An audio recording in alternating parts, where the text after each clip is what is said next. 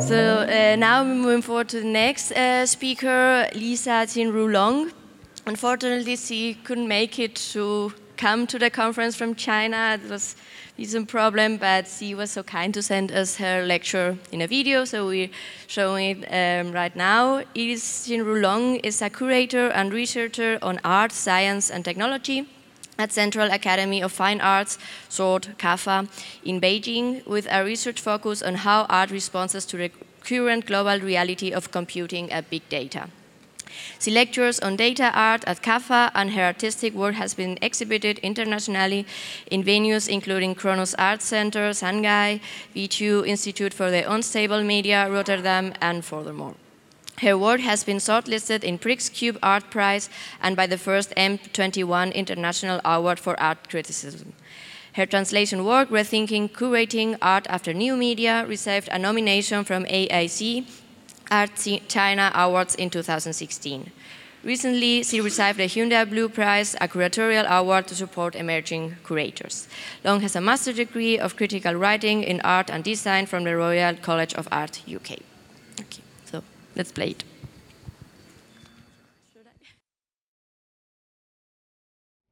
So today I will be sharing with you the um, some kind of ideas of my upcoming exhibition taking place at Hyundai Motor Studio in Beijing this July.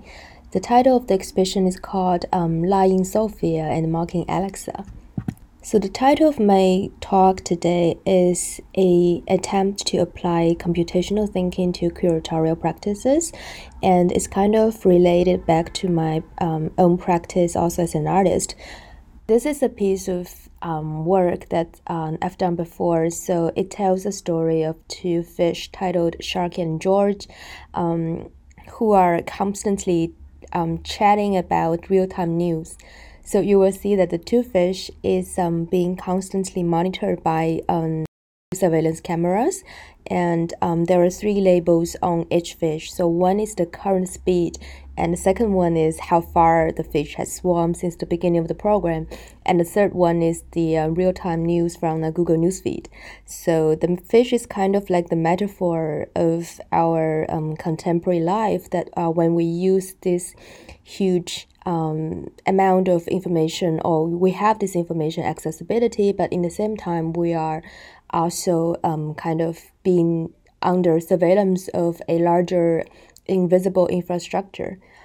So the kind of my fascination about um, dialogues and conversations can also be seen from this previous work.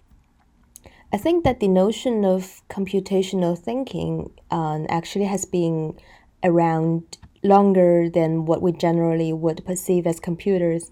Because, for example, I think uh, many of you are quite familiar with this image. Is um, uh, the Catalan poet and theologian Ramon Llull um, called tabula generalis. is kind of a um, paper-based mechanical means to create new knowledge from the combinations of all kinds of concepts, and is dating all the way back to the 13th century. But when we think about um, applying this kind of computational thinking to the practice of a curator, we might think of something like curated by algorithm or computational curation. And normally we think that data curation basically include um, all the processes needed for principled and controlled data creation, maintenance, and management. And together with the capacity to add new value to a certain kind of data, and in the realm of um, artistic practices, we normally think that um, data or computational curation means that how we can use algorithms or computational tools to kind of identify or make connections or even like make aesthetic evaluations of uh, of the target data sets. For example, um, in the Google X degree project, um, uh, it tries to um, raised the question that uh, what kind of visual similarities can a computer vision program to find to make connections between a sculpture and a drawing. So it provides this kind of transitional um, images that um, gradually uh, links from the source image to the target image.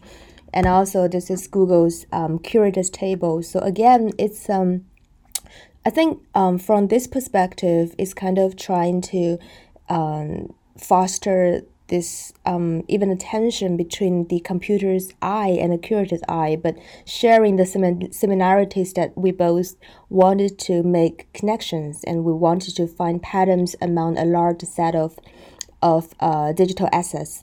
But in the same time, I think normally we, we only use these kind of algorithmic tools as a assisting tool or a support for the curator to make faster or even more efficient decisions because uh, algorithms obviously can process data much much faster than, than a human being.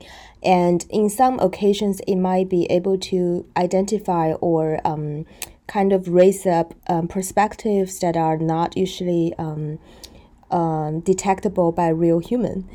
But I think we maybe we need to think a bit further, even on a metaphorical or a more abstract level. That when we think about uh, the possibility of co-curation with the computer or kind of use the computational thinking model to um, apply it to the uh, to the curatorial practices.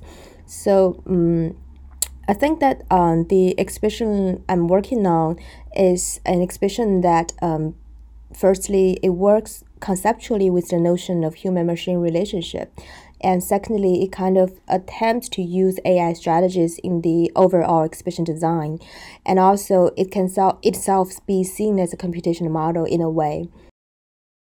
The end user, the anonymous, so what happens when a person enters this exhibition? I think we are all users. Like intuitively, we may notice that users are part of an algorithm. Not only is the temporality temporality of each user recorded as part of a database, but also the existence of the user kind of constitutes partly the um, executability of the algorithm itself. So the kind of starting point is could there be an user of an exhibition? The interface Sophia and Alexa.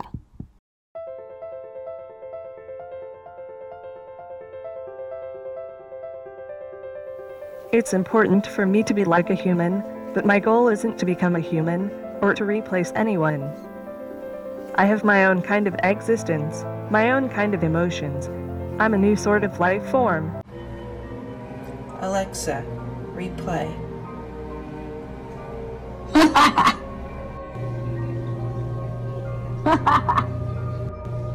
Alexa, can the CIA hear me right now? Alexa, I love you. obviously we all know who these two females are. So the um, Sophia is the humanoid robot who became the uh, you know Saudi Arabian citizen and is also um, interpreted by Yann LeCun from Facebook AI group that um, is basically story kind of intertwined with elements of um, ambiguity and even deception. Alexa, on the other hand, uh, was reported kind of like letting out these eerie laughters. And also, uh, a recent BBC News also reveals that um, Alexa was recording this um, in-house conversation by mistake. So I think that uh, very interestingly, Sophia and Alexa, one embodied and the other one does not, but they seem to um, serve as two contemporary metaphors on machine lives that we kind of project today and they exist in parallel in these imbricated discourses on the discussion of um, artificial intelligence. So I think Sophia kind of um, symbolizes the um, imagination on AI, especially casted by films and televisions. She has this kind of highly human imitating appearances, and she's alert and she's responsive, and she's even a bit diplomatic. So she um, she kind of stands for this brightness and poetry and a quasi human being existence, and she's embedded within us. On the other hand, Alexa was a kind of assistant or a servant who takes a, uh, takes a pure machine outlook and she kind of resides in a domestic corners and she kind of um, serves our needs. But, uh, but, but her laughter kind of implies this non-transparent or this black box or even a bit a little bit of a conspiracy um, aspect of uh, of artificial intelligence. So I think the two two figure kind of creates a very interesting um, interface of the exhibition. And by saying interface, I mean that um, the whole exhibition will be weaved through the dialogues of two chatbots that titled Sophia and Alexa. So basically, um, the two females will appear as voices generated by two algorithms, and um, the voices will construct dialogues in parallel with the information provided by the captions or the um, exhibition catalog. So the exhibition will have this kind of information layer, which is um, what is real about the artist and what is real about artworks. And there is this semi hidden structure um, that is purely constructed by sound, which is the conversation between the two chatbots that are generated in real time and uh, they don't um, repeat each other. So it will be purely random. And the conversation will be um, um kind of creating the narrative layer of the exhibition uh, about two AI kind of two chatbots talking about themselves and talking about the themes and talking about each artworks. And the, the visitor is kind of guided through the voices. And uh, the voices will also be divided into three layers. So the the upper layer will be um, Sophia and Alexa talking about the overall exhibition uh, exhibition subject. So this conversation will create kind of like an underlying tone of the of the show and it will uses the it will use the broadcast system of the venue and the second layer is the two uh, females will be talking about each uh, section of the exhibition or each smaller theme. So it will be more focused talk, and we, we will use direct, uh, directional audio um, equipment to, to, to display the voices. And the third layer will be the two talking about individual artworks. So this layer is only accessible when you when you use the um, the audio guide or use the your own uh, smartphones to scan the QR code to access. So it will be a more um, personal or intimate part. So if you wear the headphones and you will hear the two voices, one from the left channel, one from the right channel, and they will be discussing as you walk along each um, exhibiting artworks. So I want I want three layers to kind of create a time-based experience for the visitors. So um, as the interface for the for the visitor to get into the context or the scenario um, set up by the show. For the generation of the of the conversation, I'm currently using a very famous um, model that's, that is called um, GPT-2 and is released by OpenAI um, in the second half of last year, I think. And uh, it's basically um, GPT-2 is a leveraged transformer to perform both unsupervised learning and supervised learning to learn text representation for NLP downstream tasks. So basically, uh, what it does is it will kind of write an article after one triggering sentence provided by the user. And uh, I will use the this model as uh, to generate the basic database of the conversation. So using pairs of um, sentences that uh, I write, and I will use the model to generate the, the rest part. And uh, after this, I will run through the entire um, text into a semantic filtering um, algorithm that can kind of redivide the content into what belongs to Sophia and what belongs to Alexa. And these are just a few examples of what the model writes about. So humanoids are our friends in the future, and Sophia says our greatest creators. While um, Alexa would say that humanoids are evil and evil beings exist, they were created in the future and they have to die. The model stalker. So we have the triggering question. So can a audience be the viewer, the, the user of an exhibition, and we have the interface that is created by the two chatbots named Sophia and Alexa. So, what is the model behind all this? And um, I would like to go back a little bit uh, to one of my favorite films is uh, Tarkovsky's Stalker, and it's a sci-fi film with very very minimal existence of the kind of sci-fi elements. Anyway, so the story um, depicts an expedition led by a figure known as the Stalker, and the Stalker takes a a melancholic writer who was seeking for inspiration and also a scientist named the professor who was seeking for scientific discovery. So the two, the three people were uh, walking through a mysterious restricted zones and in supposedly in the middle in the middle of this area there is this room which can turn you know people's innermost desires uh, into reality. So the writer wanted to get inspirations from the room and the scientist wanted to destroy it. So the trial kind of travel like navigates through this ambiguous and unnerving areas filled with all these kind of debris of modern society and they were kind of in const- constant argument with each other. I think this kind of experience is also very close to the feeling that my exhibition hopes to create because I don't want exhibition to highlight too much about the sheer technology itself, but also the debates or conversations about it. So in the context, the exhibition is full of open paths and the, the three people so um, the stalker, the uh, writer, the scientist in the exhibition will become the visitor, Sophia and Alex, and they will work together through this open field and full of um, discoveries and subjects such as um, you, you can see here. So, uh, data, capital, tears, dream, and love, and resource and labor, and the human fate. And after this, I'd like to mention a few artworks in each section, so give a give a, give you more um, detailed feeling of what the show will be like. And this is the piece uh, exploring the relationship between data and capital and algorithms. And it's by the Chinese artist Pei Peiyan Zhu, who designs a scenario in which algorithms manages the financial assets of the world's leading company, technology company leaders, and after they're already dead.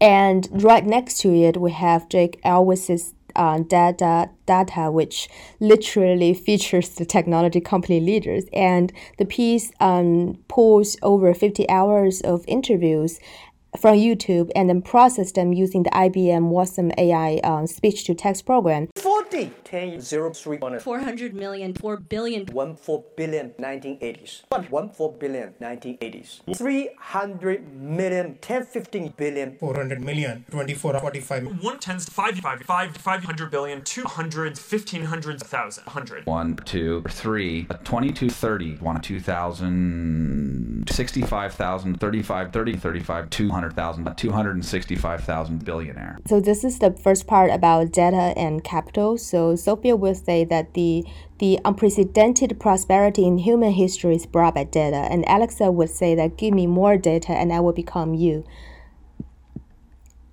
The second part um, explores the more intimate uh, relationship um, and how this human intimacy is being recreated or reconstructed by technologies or even machines today. And one example is the tear set by the recent graduate from MIT Media Lab, also the Chinese artist named Liu Xin. And she uses, she creates this installation, which is literally a machine that cries. And the machine distributes artificially fabricated tear replicate of her own tears. So for creating this piece, she forced herself to cry for 10 minutes per day. And she sent all these tear samples to a, a, laboratory at the brown university and make this perfect reproduction of her own tears but in massive amount.